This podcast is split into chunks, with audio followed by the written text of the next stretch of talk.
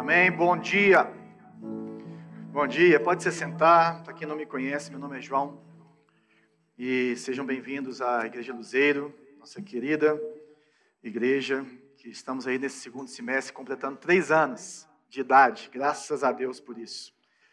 E nós estamos falando um pouquinho sobre essa igreja de Corinto, né?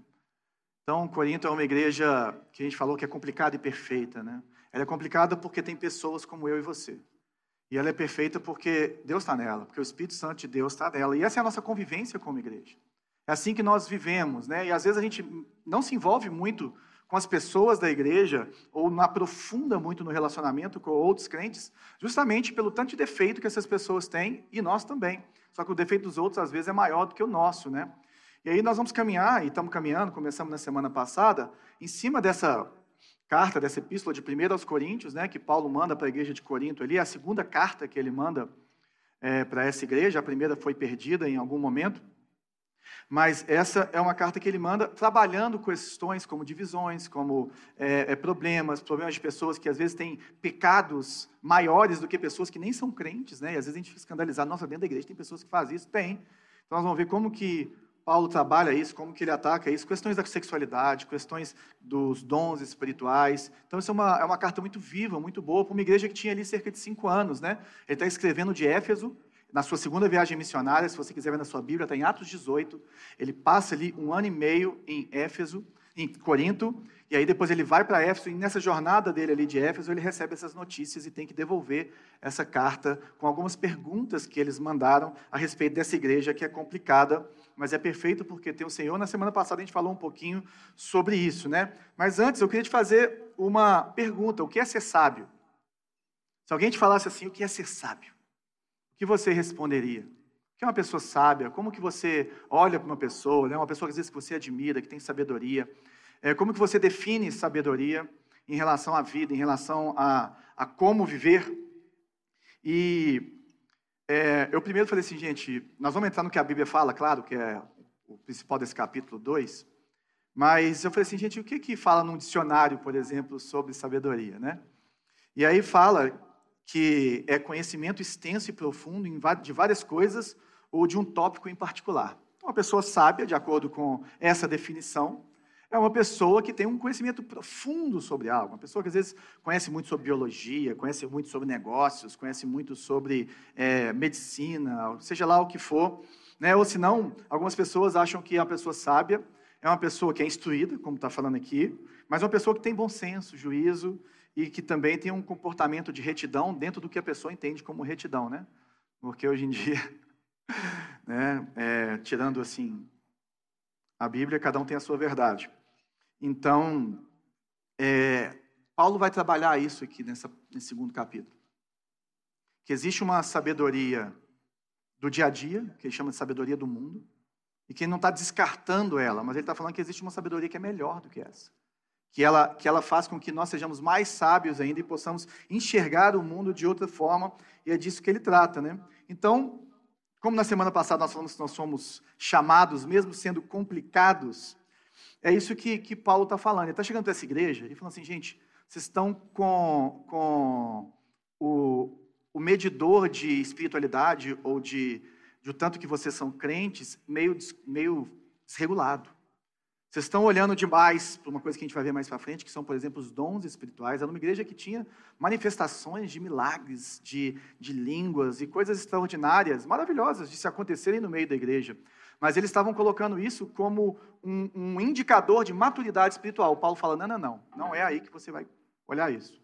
E uma outra coisa que os coríntios queriam, eles queriam um evangelho híbrido. Né? Se você lembra do que a gente falou na semana passada, se você não estava aqui, não tem problema é, fala muito sobre pessoas que eram partidaristas na igreja, né?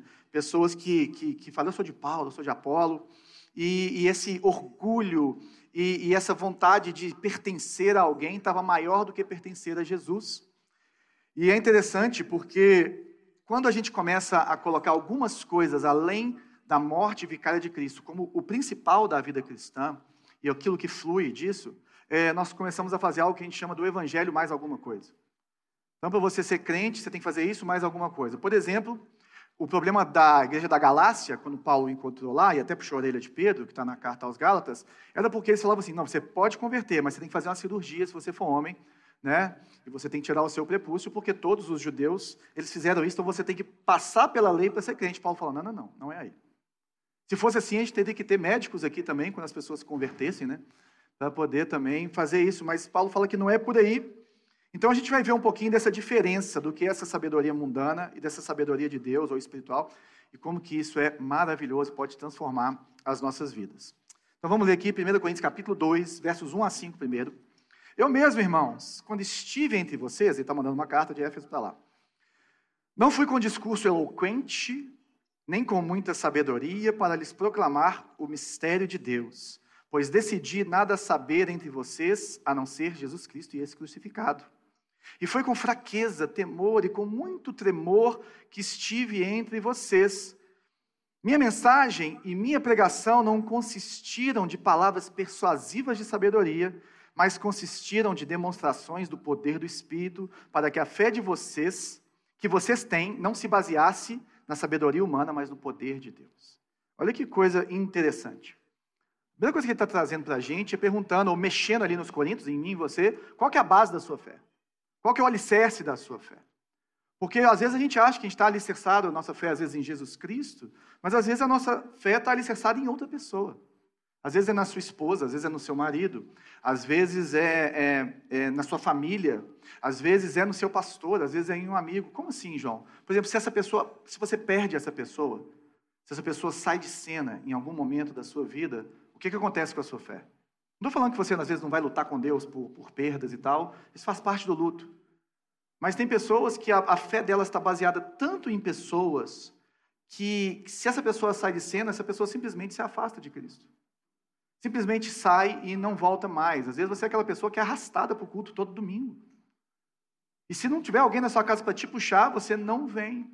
E se não tiver uma pessoa para poder conversar com você, então onde que está alicerçada a sua fé? Porque Paulo aqui, né, como eu falei, ele está combatendo esse culto à personalidade. E o culto à personalidade não é só um pastor favorito. E não que você não tenha que se submeter a uma liderança, não que você não tenha que estar debaixo de uma liderança, não que você não possa é, é, preferir certas pessoas na forma como elas expõem a, a, palavra, na forma como elas pastoreiam, na forma como elas enxergam a Bíblia. Isso é ótimo. Né? Para isso que existem presbíteros, é, é pastores na Bíblia. Bíblia. Eles falam que, que, que, que nós somos os exemplos para o rebanho. E que se nós não estivermos sendo esses exemplos imperfeitos, claro, é, nós não podemos exercer a nossa função dentro da igreja de pastorear. Eu não estou falando disso, mas é quando, como nós falamos na última semana, como quando o mensageiro fica maior que a mensagem. Ou aquele que é o verdadeiro Deus, que é Jesus Cristo. Então a gente tem que tomar cuidado, porque o culto a personalidades, e às vezes o culto é sua mulher que te arrasta para o culto, seu marido, seu filho que só vem por causa dele, você acha que você não tem mais nada para fazer na igreja, que você né, tá, já tem uma espiritualidade super madura e não precisa conviver com os outros, com esses crentes chatos. E ele está falando assim, cara, isso é uma atitude carnal. Isso é uma atitude de pessoas que são bebês na fé. E aí ele vai trabalhando isso, por isso que ele está entrando nessa, nessa situação. E aí no verso 1, ele fala assim, ó, eu mesmo, meus irmãos, quando estive entre vocês, não fui com discurso eloquente, nem com muita sabedoria para lhes proclamar o mistério de Deus. Paulo está falando assim, gente, eu não plantei essa igreja em Corinto, que era uma igreja que era extremamente estratégica no mundo antigo, né? Nós falamos aqui que Corinto era das três principais cidades daquela época, Roma, Alexandria e Corinto, eram as maiores cidades. E era uma cidade novinha, né? Porque ela tinha sido reconstruída há 100 anos ela tinha sido queimada em 146 a.C., e uma cidade com muita cultura, com muita gente diferente. Ele fala assim: eu não fui para criar um fã-clube. Meu intuito não foi falar assim, cara, o Super Paulo esteve aqui. Não, Paulo, o cabuloso, Paulo, fazedor de milagres, Paulo, aquele cara sinistro, diferenciado. Não, ele fala assim, cara, eu não fui, eu escolhi não ter discurso eloquente. Por quê? O que é um discurso eloquente? Naquela época, a, a cultura era de se seguir filósofos e pensadores. Então você falava assim: não, eu sigo esse filósofo, eu sigo esse pensador, e as pessoas tinham isso e eles levaram isso para dentro da igreja. Essas pessoas que te impressionavam pelo conhecimento e pela retórica, pela forma de dar o discurso, pela forma de falar, que é uma das, das, grandes qualidades, por exemplo, de Apolo, né, que nós vamos voltar nele na semana que vem.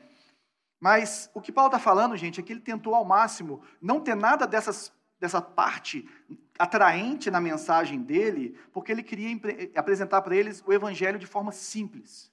Cristo crucificado, Jesus Cristo, o mistério de Deus é exatamente isso. É uma, é, é uma, uma pregação direta de quem Jesus é. Ele foi para Corinto, gente, para glorificar a Deus e para ver aquilo que, que ele esperava e não essa história do evangelho mais alguma coisa.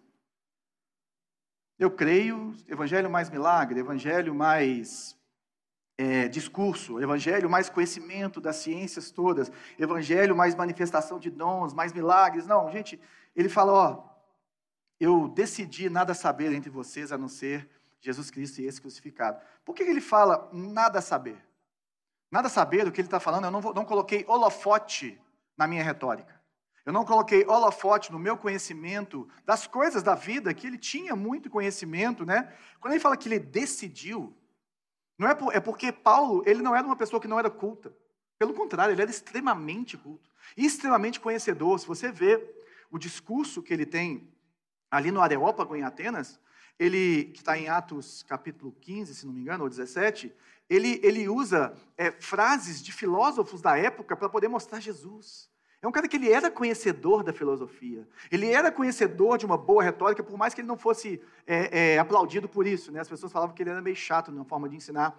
Eles preferiam outros pregadores no sentido da retórica. Mas ele fala assim: eu decidi não usar isso. Eu decidi falar de Cristo crucificado. E é engraçado porque isso era algo que era loucura, como ele fala mais para frente, porque muitas pessoas eram crucificadas naquela época.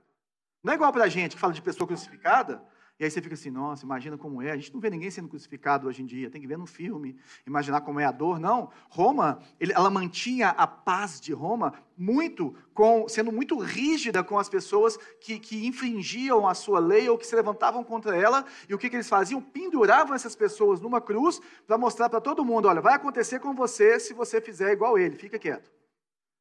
Então isso era um motivo de vergonha. Eram, eram coisas que não se falavam em rodas de, de almoço, de, de, amigos. Era um motivo de derrota. E aí Paulo fala assim, gente, a cruz é símbolo de vitória. A cruz é símbolo de é o centro, né? O que aponta para aquilo que Jesus fez, é o centro do cristianismo, é a morte e a ressurreição de Cristo. Ele está falando que Jesus era um homem perfeito, mas ele não fica falando da perfeição de Jesus como centro da mensagem cristã. Ele fala que Jesus era um cara que sabia falar. A Bíblia fala que Jesus era perfeito no seu falar. Ele sabia os paranauê de, de falar com as pessoas, mas ao mesmo tempo, Paulo não fala assim, não era o discurso, era a forma que Jesus falava, não era porque ele era um mestre da religião, não era porque ele era o maior exemplo da espiritualidade, não. O sendo cristianismo, mesmo Jesus sendo isso tudo, não é isso. É ele crucificado na cruz, morto e ressuscitado. É para isso que a igreja tem que olhar. A cruz aponta para esse lugar. A cruz ela mostra justiça, que é um motivo assim de temor. O que é justiça? O pecado vai ser punido. O que é justiça? Nós somos pecadores, estamos distantes do Senhor. E nós precisamos de um Salvador. E a cruz mostra o amor. Nós não conseguimos chegar até Ele, mas Ele envia seu Filho para morrer no nosso lugar, para que nós tenhamos acesso a Ele, pela graça. A cruz é motivo de escândalo justamente por isso. E eu queria que a gente parasse um minuto em cima desse, a não ser Jesus Cristo esse crucificado, porque muito se fala sobre o Evangelho. O Evangelho tem o poder de ser o centro da igreja. Mas se alguém te perguntasse o que é o Evangelho, que é um dos temas que a gente trabalha no nosso curso de membros, o que você falaria? Não, o Evangelho é a palavra de Deus? Não. O Evangelho é o que para você? E nós podemos falar, ou uma forma de exemplificar isso, é que às vezes a gente acha que o Evangelho é um bom conselho, mas na verdade ele é uma boa notícia. E qual que é a diferença disso? Por exemplo, um bom conselho são coisas que você deve fazer para você alcançar algo. Então é como se fosse uma sessão de terapia religiosa que nós estaríamos fazendo aqui, né? E nós começamos a procurar ajudar um ao outro em como que essa pessoa vai se sentir melhor a respeito dela mesma, a respeito da vida, e como que ela pode fazer certas coisas para chegar a Deus, para ser amada por Deus. E esse não é o evangelho, porque o evangelho é uma boa notícia, evangelion, uma notícia, uma notícia que era proclamada, era uma coisa que já aconteceu. Você não precisa de fazer nada, já aconteceu. O evangelho ele vem de uma proclamação de vitória que acontecia quando os, os, é, os, os exércitos ganhavam uma, uma batalha, às vezes longe, uma pessoa saía correndo de lá para chegar e gritar na sua cidade, falar assim: Nós vencemos. E tem a história da maratona, né, que é uma pessoa que correu o, o tamanho do, da maratona, né, a, a, distância da maratona, e ela fala assim: ganhamos e morre. Daí que vem a maratona. A maratona ela vem de uma proclamação de uma vitória, do Evangelho. Né? Não necessariamente o Evangelho, como nós estamos falando aqui. Mas, então, o que são essas boas novas? Essas boas novas não são eu estou bem comigo mesmo. Ah, se eu estou bem, eu estou bem no Evangelho. Essas boas novas não é que Deus é amor, por mais que Deus seja amor. Não é Jesus é seu amigo, por mais que Jesus queira ser o seu amigo, ou eu devo me endireitar para viver corretamente. Não, isso não é o Evangelho. E é isso que Paulo está falando aqui. Porque ser amigo de Deus, ficar bem, é, se sentir bem, se sentir bem em relação às outras coisas, são os efeitos do Evangelho na sua vida. Quando você entende o que Jesus fez por você e quando você continua meditando nisso, e aí sim você vai ver os resultados, mas os resultados não são o evangelho. Por isso que essa notícia tem que ser proclamada. Então, é, Timothy Keller ele define, define o evangelho da seguinte forma: definia, né? Porque ele faleceu. Você é muito pior do que imagina e muito mais amado do que consegue imaginar. Esse é o evangelho. Se você entender cada dia mais que você é muito mais pecador do que você pode imaginar que você é, que você merece muito menos da graça, do favor e da bênção de Deus do que você pode imaginar, mas ao mesmo tempo você é tão amado por Deus, tão amado por Deus, que Ele morreu no seu lugar para que você tenha vida, para derramar bênção sobre a sua vida, e você não consegue, e eu não consigo é, é, é, entender a expressão, a quantidade desse amor, né? É interessante que um dos testemunhos do Joãozinho, meu filho lá da Paraíba, que tem nove anos, ele falou assim, pai, um dia durante o louvor eu, eu senti um, uma pontinha do amor de Deus, que é muito maior do que eu posso imaginar, mas ele tocou meu coração. Eu falei, isso aí, filho. Você é muito amado, muito mais amado do que você pode imaginar. Até por mim, imagina por Deus. Então, o que que o Evangelho traz? O que que está incluído dentro dessa justiça e desse amor? Por exemplo, justificação. Nós falamos disso na semana passada, da santificação posicional. Né? Jesus morreu na cruz, se você nasceu de novo, aceitou ele em arrependimento, você é santo. Você tem paz com Deus, independente de como está a sua vida agora. Pode ser que a sua vida esteja de um jeito, ou pode ser que você foi convencido e não convertido, isso é outra conversa. Mas se você nasceu de novo, a justificação, você é declarado justo. Por quê? Porque Jesus pagou o preço no seu lugar. Ponto. Esse é o Evangelho. Você não tem que fazer nada.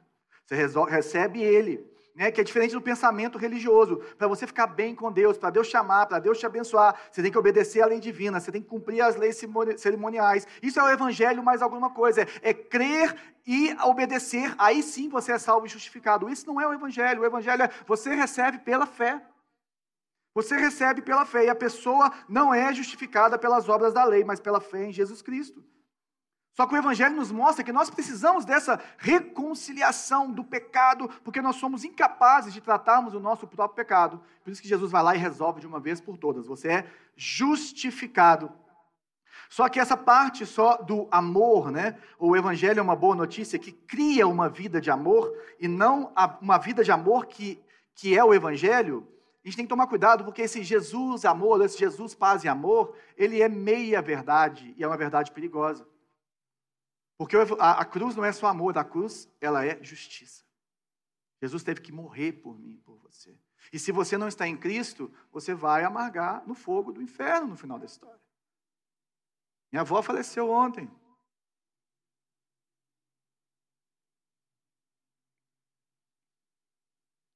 Não sei onde ela está. Não sei. Isso me fez ficar pensando até mais sobre isso aqui. Porque a obra de Cristo que nós estamos falando, gente, ela além de justificação, ela é redenção. Você foi comprado e você tem uma garantia que você é livre em Jesus Cristo. Ela é reconciliação. A inimizade entre você e Deus foi desfeita.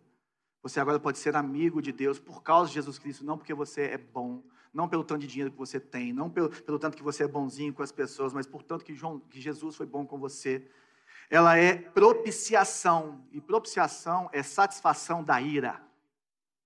Isaías 53 fala que foi do agrado de Deus moê-lo. Foi do agrado de Deus moer Jesus, matar Jesus, para satisfazer a ira que ele tem contra o pecado. E aí nós podemos responder ao Evangelho, é isso que Paulo está falando. E a resposta que nós temos que dar ao Evangelho é, por exemplo, o que foi falado em Marcos 1,15, né? O tempo é chegado, dizia ele, o reino de Deus está próximo. Arrependam-se e creiam nas boas novas. Então, a, a, a crença no Evangelho, ela precisa passar pelo arrepender. Para você enxergar o seu pecado, para você ver que você precisa de Deus. E a fé sem essa mudança, sem arrependimento, ela é ilusão, gente. O cristianismo sem arrependimento, sem mudança de vida, é ilusão. A fé salvadora não é um nível de certeza psicológica, ela é um ato da vontade, da vontade de Deus que nos leva a descansar em Jesus Cristo. Você descansa em Jesus Cristo não porque você foi bom hoje, mas porque Ele é bom e porque a obra dele é suficiente para cobrir a sua vida. Você descansa nele por causa dele e porque ele entrou no seu lugar, ele pagou o preço por mim e por você. Essa é a fé salvadora. Nós nos entregamos totalmente a Deus, gente. Não é para não é para sermos aceitos, mas é porque nós somos aceitos, nós queremos ser igual a ele. Porque nós somos amados, nós queremos ser igual a ele. Porque ele se entregou totalmente, nós nos entregamos totalmente. O que salva a pessoa, gente, não é o tamanho da sua fé, mas o objeto da sua fé. Guarda isso. Não é o tamanho da sua fé, é o objeto da sua fé. O objeto da sua fé é Jesus Cristo. É Ele que te salva, é Ele que transforma a sua vida. Ele que é mais do que suficiente para te libertar, para te dar vida em abundância, para transformar a sua vida. E por isso que a gente tem um pêndulo, né? Que se você centra o Evangelho, que a gente fala que nós buscamos ser uma igreja centrada no Evangelho, nós temos dois lugares que nós não queremos chegar e que você deveria também não querer chegar. E o primeiro deles é o legalismo que fala exatamente isso, que para sermos salvos nós precisamos ter uma vida santa e moralmente boa. Eu não estou falando que nós não temos que ter isso, mas para você ser salvo, para Jesus chamar, senão Jesus vai fazer isso, Jesus vai fazer aquilo, não é isso que é o Evangelho, porque foi consumado. Agora tem o outro lado que é extremamente perigoso, que é o relativismo, que como nós já somos salvos, nós não precisamos ter uma vida boa, santa e moralmente é, aceitável a Deus. Esse é o relativismo. Não, Jesus já cumpriu. Então eu não preciso fazer nada, eu não preciso de buscar Ele, eu não preciso santificar a minha vida. Esses são os dois lugares que nós devemos evitar, porque existe um centro. Porque eu sou salvo, eu caminho em santidade, porque Jesus me ama e viver com Ele é a melhor, a melhor coisa desse mundo. Então eu vou obedecer a palavra dele, cheio do poder do Espírito Santo, porque eu sei que o que Ele tem para mim é muito maior do que aquilo que eu posso pedir, pensar ou imaginar. A vontade de Deus é boa, perfeita e agradável. E nós temos que viver esse sacrifício vivo para que nós possamos experimentar e comprovar qual é a boa e agradável vontade de Deus. Esse é o chamado de Deus e esse é o lugar do Evangelho. Então, lembrando, o que é o Evangelho? Você é muito pior do que você imagina, mas você é muito mais amado do que você consegue sentir ou imaginar. E aí, tendo essa definição, Paulo vai falar que a mensagem, a pregação dele, não consistia em palavras persuasivas de sabedoria, mas consistia em demonstração do poder do Espírito Santo. E aí o Espírito Santo começa a entrar nessa história aqui. O Espírito Santo começa a entrar, porque Paulo está falando, gente, que quando ele está proclamando, quando ele chega lá para plantar aquela igreja, e aquele negócio que ele fala que foi em fraqueza, em tremor, o pessoal não sabe se ele estava doente quando ele estava em Corinto, ou que ele realmente estava assim, é inseguro a respeito dele mesmo, mas ao mesmo tempo muito seguro a respeito do Deus dele. E é essa segurança que nós temos que ter. Quando você vai pregar o Evangelho para uma pessoa, quando você vai viver de acordo com o Evangelho, quando você vai entregar a sua vida para Jesus, você tem que olhar para o poder de Deus, para confiar nessa mensagem. Paulo, ele dependia de Deus e não dele. Ele não tinha orgulho, ele não tinha soberba, ele tinha humildade, sabendo que quem faz é o Senhor. Quem faz é o próprio Deus, ele fala demonstração, essa palavra em grego é apodexis, apodeixis, que é uma prova legal. Sabe qual é a prova legal de que o que ele fez era, era o evangelho de verdade? As pessoas estavam se convertendo. A fé daquelas pessoas, Jesus Cristo estava no meio daquelas pessoas, por mais que fosse uma igreja bem carnal, bem infantil. Né? E, e, e a, a, vida deles em Cristo, Jesus Cristo no meio deles, era a prova vida disso. Era o maior milagre que essa igreja podia ver uma vida centrada no Evangelho, o Evangelho fazendo e é, os, tendo a sua ação e transformando as suas vidas. Hernandes Dias Lopes fala que quem transforma o coração do homem não é a beleza da retórica humana, mas o poder do Espírito Santo de Deus. quem transforma, gente. A gente pode chegar com todo jeito, com toda graça, com todo favor. Isso é bíblico.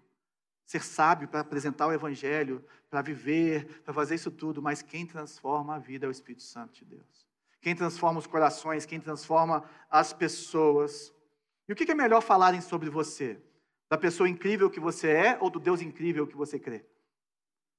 Nossa, gente, esse Deus que essa pessoa crê, nossa, Deus do Alan, não, queria que tem nesse Deus seu, cara? Os versos 4 e 5, eu separei da mensagem que eu acho que ela fecha esse ponto nosso com muita clareza. Ele fala assim: assim, a mensagem é uma paráfrase, né, uma forma mais é, é, é, mastigada de se entender o que está escrito. Assim, nada do que eu disser deve ter impressionado vocês, mas mesmo assim, a mensagem cumpriu o seu propósito. O Espírito e o poder de Deus fizeram isso, o que deixa claro que a vida de fé que possuem é uma resposta ao poder de Deus, não um resultado de técnicas de manipulação mental ou emocional. É isso que Paulo está falando. Porque uma, uma, pessoas que respondem à fé ou respondem a Jesus Cristo de forma meramente emocional, muitas vezes elas não creram. Então, alguma hora isso aí vai não vai chegar no lugar que deve chegar, ou também se a igreja usa de manipulação, no sentido da retórica, no sentido mal dela, e no sentido dos sentimentos, no sentido ruim disso, nós podemos ter muitos falsos cristãos no nosso meio que na hora que Jesus voltar vão tomar um susto danado. Ai de nós se não pregarmos o evangelho. E por isso que nós temos que tomar cuidado porque muitas vezes as pessoas são empurradas emocionalmente a aceitar Jesus como se isso fosse determinante na vida da pessoa. Mas a Bíblia não fala só que a pessoa tem que falar de Jesus.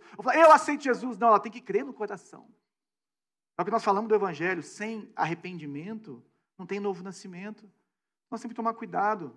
Só tomar cuidado com isso. Né? Falam, não sei se é o Martin Lloyd Jones ou o John Stott, que na igreja dele, ele acabava o sermão e, e ele começou a falar para as pessoas aceitarem Jesus, e as pessoas aceitavam Jesus. Ele falou: Não, isso está muito fácil, não pode ser assim. Aí ele falou assim: Você quer aceitar Jesus? Você espera. Ele conversava com todo mundo, né? Igual se você quiser conversar comigo no final do culto, de vez em quando tem uns quatro, três, duas pessoas que conversam comigo antes, a gente bater um papo. Aí você tem que ficar na fila. Aí ele fazia isso, ele deixava todo mundo, lógico que ele era uma fila grande, né? E aí o pessoal ficava esperando, aí o pessoal continuava esperando e ficava lá e aceitava Jesus. Ele falou: Não, está muito fácil esse negócio. Aí falou: se você quiser aceitar Jesus, você vai me esperar lá naquela casinha da esquina lá e eu vou te encontrar lá, tá? Depois do culto. Aí a pessoa ia. Quão diferente é do que a gente vê hoje em dia. Não que a gente não possa fazer, a gente estava agora fazendo vários apelos evangelísticos, a gente vê resultado nisso, mas nem todas as pessoas que levantaram a sua mão ali realmente nasceram de novo, porque precisa ter arrependimento e fé. Mas nosso papel é proclamar e crer nesse mistério, mas só não faça isso sabendo que manipulou, sabe? Isso não é legal. Isso não é legal. Paulo está falando disso. Verso 6. Entretanto, falamos de sabedoria entre os maduros, mas não da sabedoria desta era, ou dos poderosos desta era que estão sendo reduzidos a nada. Pelo contrário, falamos da sabedoria de Deus, do mistério que estava oculto, o qual Deus preordenou antes do princípio das eras para a nossa glória. Nenhum dos poderosos dessa era o entendeu, pois, se o tivessem entendido, não teriam crucificado o Senhor da glória. Todavia, como está escrito, olho nenhum viu, ouvido nenhum ouviu, mente nenhuma imaginou o que Deus preparou para aqueles que o amam. Um dos versículos mais mal usados da Bíblia. O que Paulo está falando para a gente, e foi o que a gente começou na introdução, é que existem duas, duas sabedorias. As duas são válidas, mas existe uma sabedoria que, que você vai entender algumas outras coisas e vai começar a ver a vida com outras lentes que são transformadoras para mim e para a sua vida. No verso 6, ele fala: olha, não fala, nós falamos de sabedoria entre os maduros, mas não da sabedoria desta era ou dos poderosos dessa era. O que ele está falando é que a sabedoria de Deus ela não é encontrada na filosofia. A sabedoria de Deus ela não é encontrada nas ciências de hoje. A sabedoria de Deus ela não é revelada, ela não é alcançada por meros, é, é, por esforços humanos. Ela vem de outro lugar. Essas, essas outras coisas elas comprovam o que é essa sabedoria de Deus. E ele fala que ele fala de sabedoria entre os maduros, porque aqui a palavra é teleios, né? As Bíblias mais antigas falavam perfeitos, né? Quando Jesus fala seja perfeito ali no, no, no Sermão do Monte, é essa palavra teleios, uma palavra muito importante, que quer fazer maturidade. As, as traduções mais novas, todas usam praticamente esse, esse termo, maduro, que ela, ela, ela dá um entendimento melhor do que o texto grego quer falar.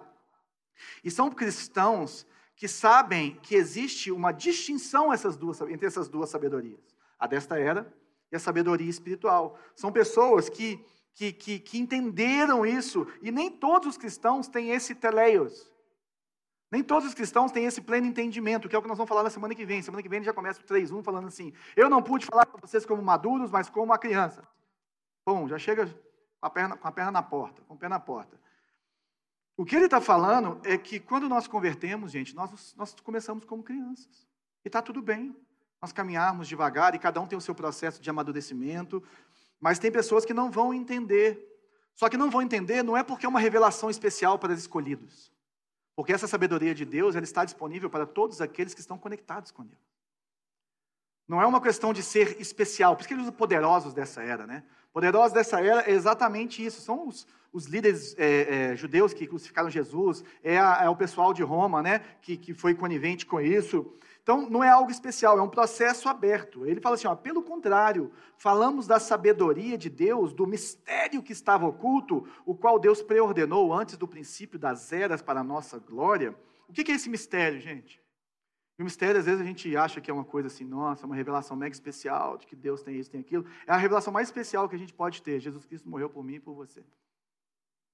A revelação mais especial que tem é essa centralidade no Evangelho. Ele está falando disso. Não tem como você puxar outra coisa dessa palavra mistério, porque está dentro, tá, tá dentro da, da, do sentido do texto. E não é um enigma, gente, mas é um segredo. Por isso que ele fala mistério. Que homem nenhum, dentro da sua capacidade natural, consegue discernir. Homem nenhum, dentro do, do, seu conhecimento, e por mais que estude, por mais que veja, não consegue discernir, é incapaz de penetrar nesse mistério que é a crucificação de Cristo, de entender. Aí ele fala assim que ele preordenou, gente. Jesus não é o plano B, não. Desde o início dos tempos, ele já sabia de tudo que ia acontecer, ou ele já predeterminou que tudo isso ia acontecer dentro da nossa liberdade, que é um lugar difícil de conversar, né? Soberania de Deus e liberdade humana. Se quiser, a gente pode bater um papo disso, sobre isso num café, aqui não, não dá agora. Mas, assim, o que ele está falando é que dentro da sabedoria de Deus, dentro do plano de Deus, ele já tinha predeterminado essa história, Deus não foi pego de surpresa, hora nenhuma. Hora nenhuma. E é interessante que ele fala que é para a nossa glória, né? E o que ele está falando que é para a nossa glória é porque o derramar de amor de Jesus, de Deus na cruz em Jesus, né? É, é, é o que nos dá esse acesso. É para a nossa glória, é, é, é para que sejamos acolhidos, é para que sejamos assim feitos novamente, né? A, a, o nosso espírito renasça ou nasça de novo, ou que a gente possa estar vivo espiritualmente. E por isso que ele fala que nenhum dos poderosos dessa era o entendeu. Dentro disso que eu já falei, pois se os tivesse entendido, não teriam crucificado o Senhor da glória. Olha que interessante, gente. Ele está falando que as pessoas mais intelectuais e poderosas daquele tempo eram cegas espiritualmente só tinham a sabedoria dessa era. E que se essas pessoas tivessem esse discernimento espiritual do que, que elas estavam fazendo, elas não tinham nem crucificado Jesus. Mas ao mesmo tempo, a crucificação de Jesus é algo pré-ordenado por Deus, que ele já tinha determinado e que estava tudo sob controle e que precisava de acontecer. Esse é o mistério. Esse é o mistério. E por isso que Jesus fala na cruz, ele fala assim: Pai, perdoa-lhes porque não sabem o que fazem. São os discursos de Jesus na cruz. As pessoas não estão sabendo que elas estão crucificando o Rei da Glória. E o que eu queria que ficasse nos nossos corações a respeito disso é que o homem não regenerado não conhece a sabedoria de Deus. Ponto. Se você está aqui hoje e está vendo esse papo louco nosso e você não crê no Senhor Jesus, está tudo bem, você é muito bem-vindo aqui, mas existe uma sabedoria nova para você.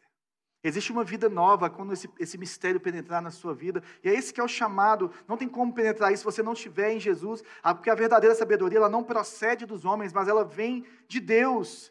E não tem outra forma dela ser revelada, senão uma revelação especial, que é a palavra de Deus com a ação do Espírito Santo, no poder do Espírito Santo. É assim que ela acontece. E aí ele cita, bem provavelmente, Isaías 64, 4, porque ela é um pouco diferente. Todavia, como está escrito, por isso que ele está falando de Isaías, o profeta Isaías, do Antigo Testamento, olho nenhum viu, ouvido nenhum ouviu, mente nenhuma imaginou o que Deus preparou para aqueles que o amam. Isaías está escrito da seguinte forma: Desde os tempos antigos, ninguém ouviu, nenhum ouvido percebeu e nenhum olho e olho nenhum viu outro Deus além de ti que trabalha para aqueles que nele esperam. O que ele está falando é o que eu cansei de falar já aqui, que é nós não conseguimos discernir as maravilhas de Deus só com os nossos sentidos. Olho, ouvido, mente, é incapaz, nós somos incapazes de abraçarmos o Evangelho e de abraçarmos a obra de Deus meramente por nossos esforços. Precisa de ter algo a mais. Precisa de ter um outro derramar, uma outra coisa. O que ele está falando dessa iluminação especial que, que Deus preparou para a gente é o Evangelho revelado. É que nós podemos ser salvos em Jesus Cristo que nós temos acesso a Deus em Jesus Cristo, que nós temos segurança em Jesus Cristo, que nós temos as bem-aventuranças eternas quando estamos em Jesus Cristo. Aqueles que o amam são essas pessoas que são entregues, amor ali, é, o coração no, no, no, no, sentido grego e também do Antigo Testamento, é toda a sua interioridade, toda a sua força, todo o seu pensamento, sentimento, tudo isso está incluído aqui. É uma vida interior, intelecto, vontade, emoções que são entregues ao Senhor, porque você é dele. E Ele quer que você seja dele porque Ele te resgatou. E o texto termina do 10 ao 16 da seguinte forma: Mas Deus o revelou a nós por meio do Espírito. Olha como é que o mistério vem. O Espírito sonda todas as coisas, até mesmo as coisas mais profundas de Deus.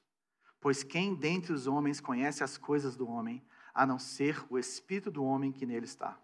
Da mesma forma, Ninguém conhece as coisas de Deus a não ser o Espírito de Deus.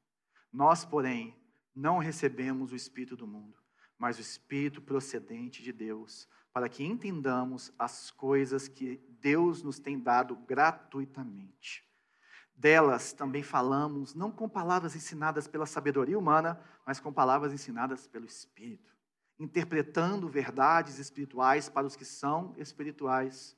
Quem não tem o Espírito não aceita as coisas que vêm do Espírito de Deus, pois lhes são loucura e não é capaz de entendê-las, porque elas são discernidas espiritualmente. Mas quem é espiritual discerne todas as coisas, e ele mesmo por ninguém é discernido, pois quem conheceu a mente do Senhor para possuir, para que possa instruí-lo, nós, porém, temos a mente de Cristo. Aleluia. O que ele está falando é que a sabedoria de Deus ela é revelada pelo Espírito Santo. Só se o Espírito Santo começar a cutucar a sua vida, começar a revelar para você, começar a te chamar e te atrair para Ele, essa sabedoria de Deus é revelada. E uma coisa linda que está nesse texto, gente, é que a salvação envolve toda a trindade. O que ele está falando aqui é que o Evangelho inclui uma, esco uma escolha de Deus, divina, eterna, que ele preordenou, Desde o começo, ou seja, o Deus Pai, desde o começo, já escolheu né, e já preordenou essa, essa bênção que é Jesus Cristo vindo para morrer no nosso lugar. Envolve o Filho, porque ele morre e ressuscita. Ele morre em nosso lugar. Agora envolve o Espírito Santo, que precisava de descer para que Jesus subisse, né? Os discípulos com Cristo ressurreto queriam segurar. Fica aqui, fica aqui. Falou assim: se eu não subir, o Espírito não desce. E aí o Espírito desce e começa a habitar entre nós, em nós, né? E a ação regeneradora do Espírito Santo começa a acontecer em nós. E nós começamos a ter o coração de Deus, né? Jeremias fala que lhes darei um novo coração, de carne, não de pedra. E esse é o coração que Deus revela para nós, porque o Espírito Santo habita em nós. Verso 12: Nós, porém, não recebemos o Espírito do mundo, mas o Espírito procedente de Deus, para que entendamos as coisas que Deus nos tem dado gratuitamente. Gratuitamente quer dizer que você ganhou de graça.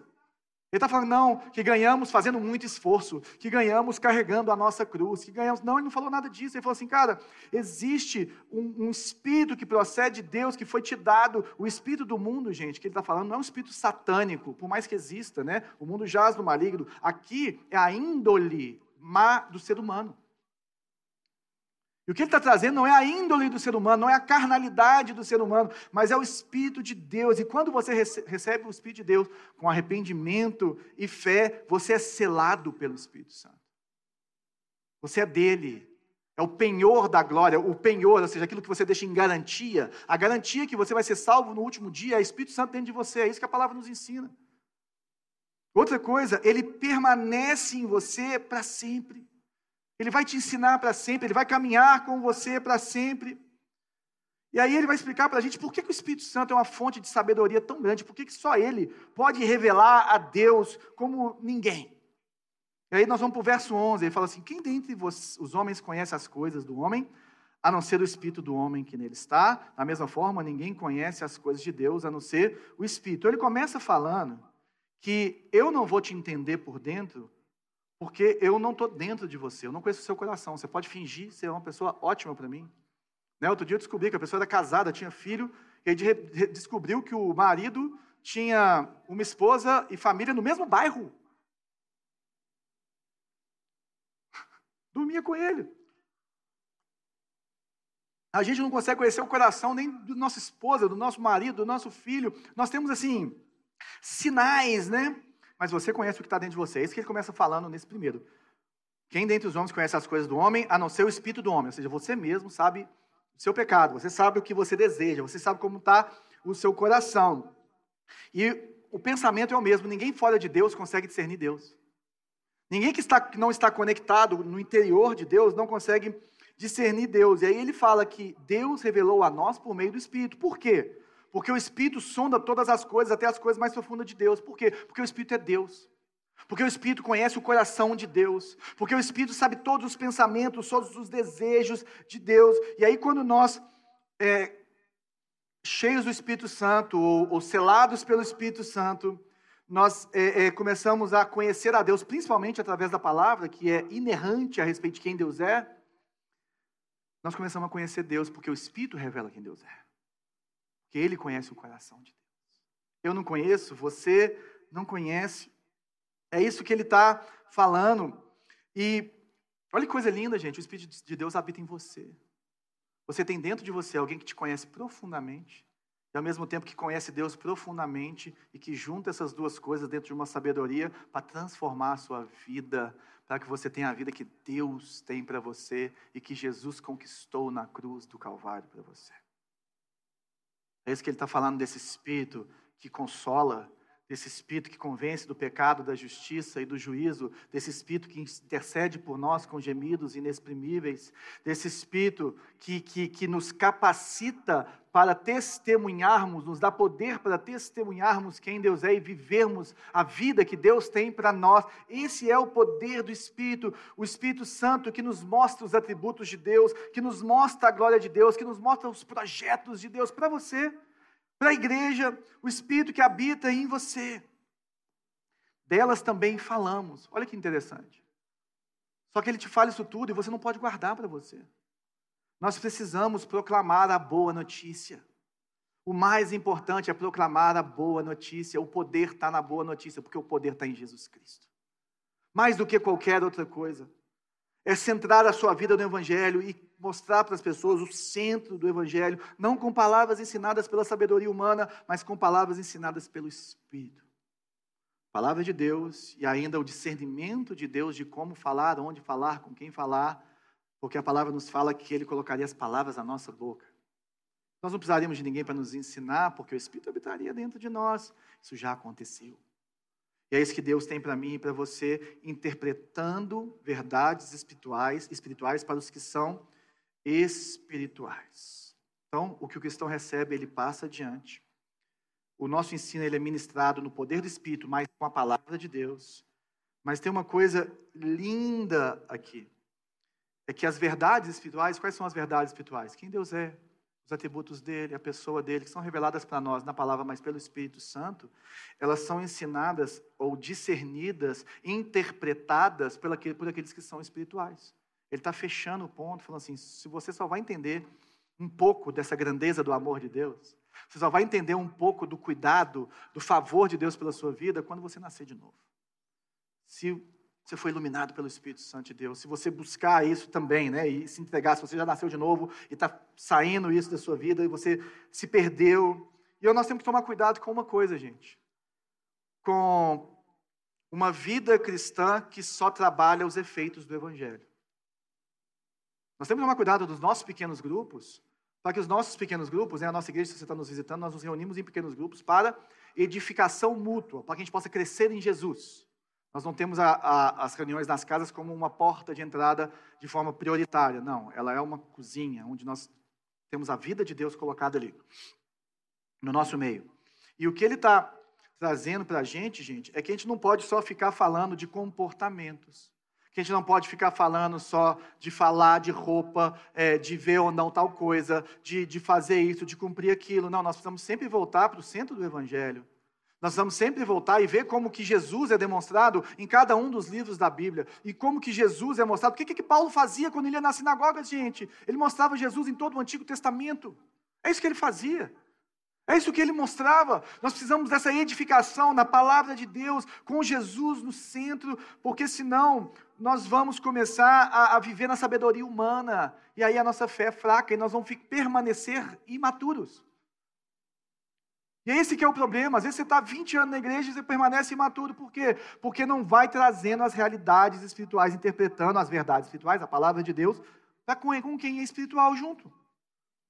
Palavra de Deus. E às vezes a gente fica lá, testemunha ótimo, mas tem que levar para o centro. Tudo tem que trazer para a palavra de Deus. É isso que ele está falando. Verso 14. Quem não tem o Espírito não aceita as coisas que vêm do Espírito de Deus, pois lhes são loucura, não é capaz de entendê-las, porque elas são discernidas espiritualmente. Então, assim, fechando esse ponto, é loucura por quê, gente? Porque uma vida de santidade, uma vida separada para Deus, uma vida no temor do Senhor, uma vida confiando no Senhor e na Sua palavra, não faz sentido para pessoas que não entenderam quem é ou a grandeza desse Deus, é coisa de doido. E às vezes a gente fica esperando aprovação externa, é, é, é, ou, ou, ou, pessoas que vão entender a, os nossos sacrifícios e a, e a, nossa vida entregue ao Senhor, aquilo que a gente faz por Ele. É, é, se elas não entenderam quem Deus é, aquilo vai parecer loucura. As pessoas podem até respeitar, outras nem respeitam. Mas o que ele está falando, gente, é que não tem como a gente ficar cobrando isso dessas pessoas. Nós temos que mostrar Jesus. E tem que estar firme em Cristo. Por isso que você precisa de ter na sua cozinha, seja na sua intimidade, duas ou três pessoas cristãs que te falem a verdade em amor. Te ajudem a discernir o seu coração. Não tem problema você ter outros amigos antigos que às vezes não estão no Senhor. São pessoas que vão te ajudar em muitas coisas na, na sabedoria humana. Às vezes vão te amar melhor do que pessoas que, que estão na igreja. Não estou falando que, que isso não acontece, isso acontece, é realidade. Mas existem conselhos que têm que ser interpretados ou discernidos espiritualmente, e só quem é espiritual que faz isso. E essa é a nossa vida. Senão, não dá. Versos 15 e 16.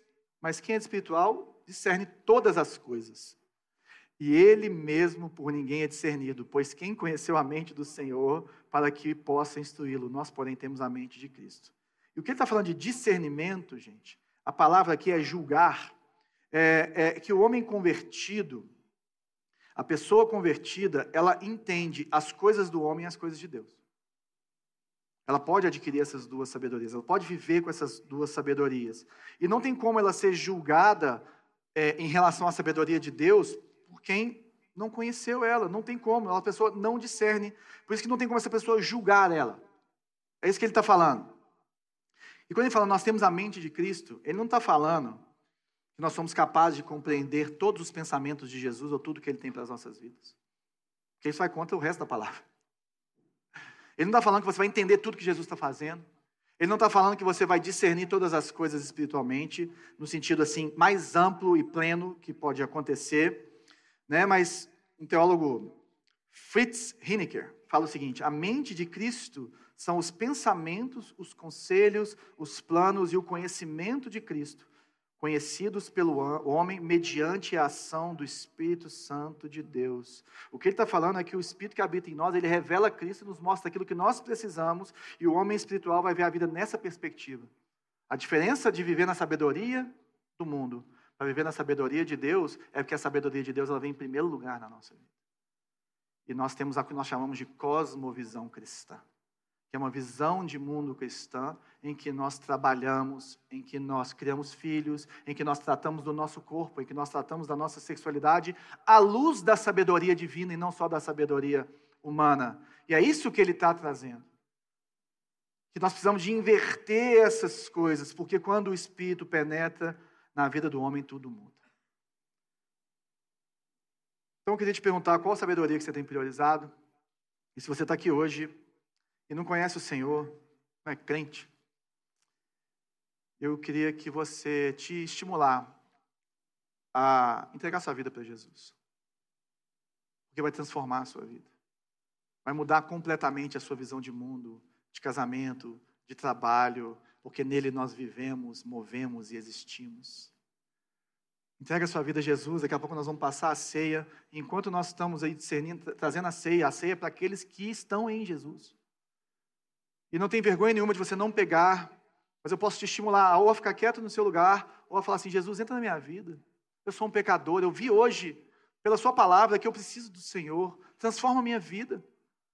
Eu me arrependo dos meus pecados, eu sou um pecador, mas o seu amor é tão grande, eu quero viver esse amor. Eu quero ser transformado por esse amor. Mas se você é crente, gente, se encha da palavra de Deus, se encha do Espírito Santo de Deus, busque viver a sabedoria, busque o teleios, busque ser maduro em Deus. E isso nós fazemos com buscas individuais, mas coletivamente, discernindo as coisas espirituais, interpretando elas entre os que são espirituais. Viva isso em nome de Jesus.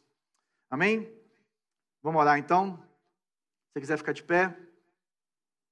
Senhor Jesus, obrigado pela Sua palavra.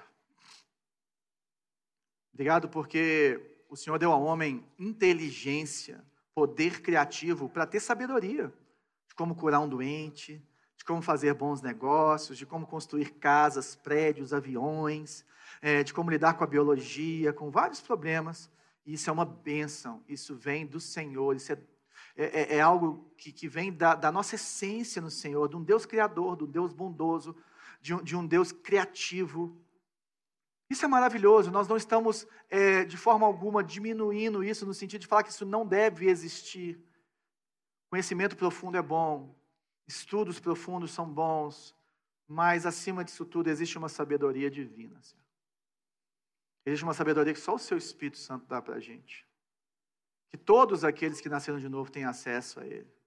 Nós não queremos ser como os crentes de Corinto, chamados de imaturos e crianças, como nós vamos ver na próxima semana. Eu olho para cada um aqui, Pai, aonde está no Senhor, ou que possa entregar a sua vida a Jesus Cristo nessa manhã e ter sua vida transformada, selado pelo Espírito Santo de uma vez por toda, para a vida eterna e para uma vida diferente e melhor aqui porque Jesus nos ensina a ver a vida melhor e nos faz viver a vida melhor. Mas eu oro também por todos os cristãos, a começar de mim, que possamos sair da estagnação, que possamos confiar no poder do Teu Espírito Santo, que possamos realmente ouvir e, e, e interpretar as coisas espirituais, dá-nos discernimento, dá-nos crescimento, dá-nos é, é, é realmente, Pai, uma visão de, do que temos que fazer, como devemos viver, centradas no Evangelho, centradas na morte vicária de Cristo, na Sua ressurreição dos mortos, centradas na Sua obra, Senhor, porque a igreja se enfraquece e as nossas vidas se enfraquecem quando os nossos olhos saem da cruz e começam a olhar para outros lugares. Nós queremos olhar para a Sua cruz, Jesus. Nos fortaleça em nome de Jesus. Amém.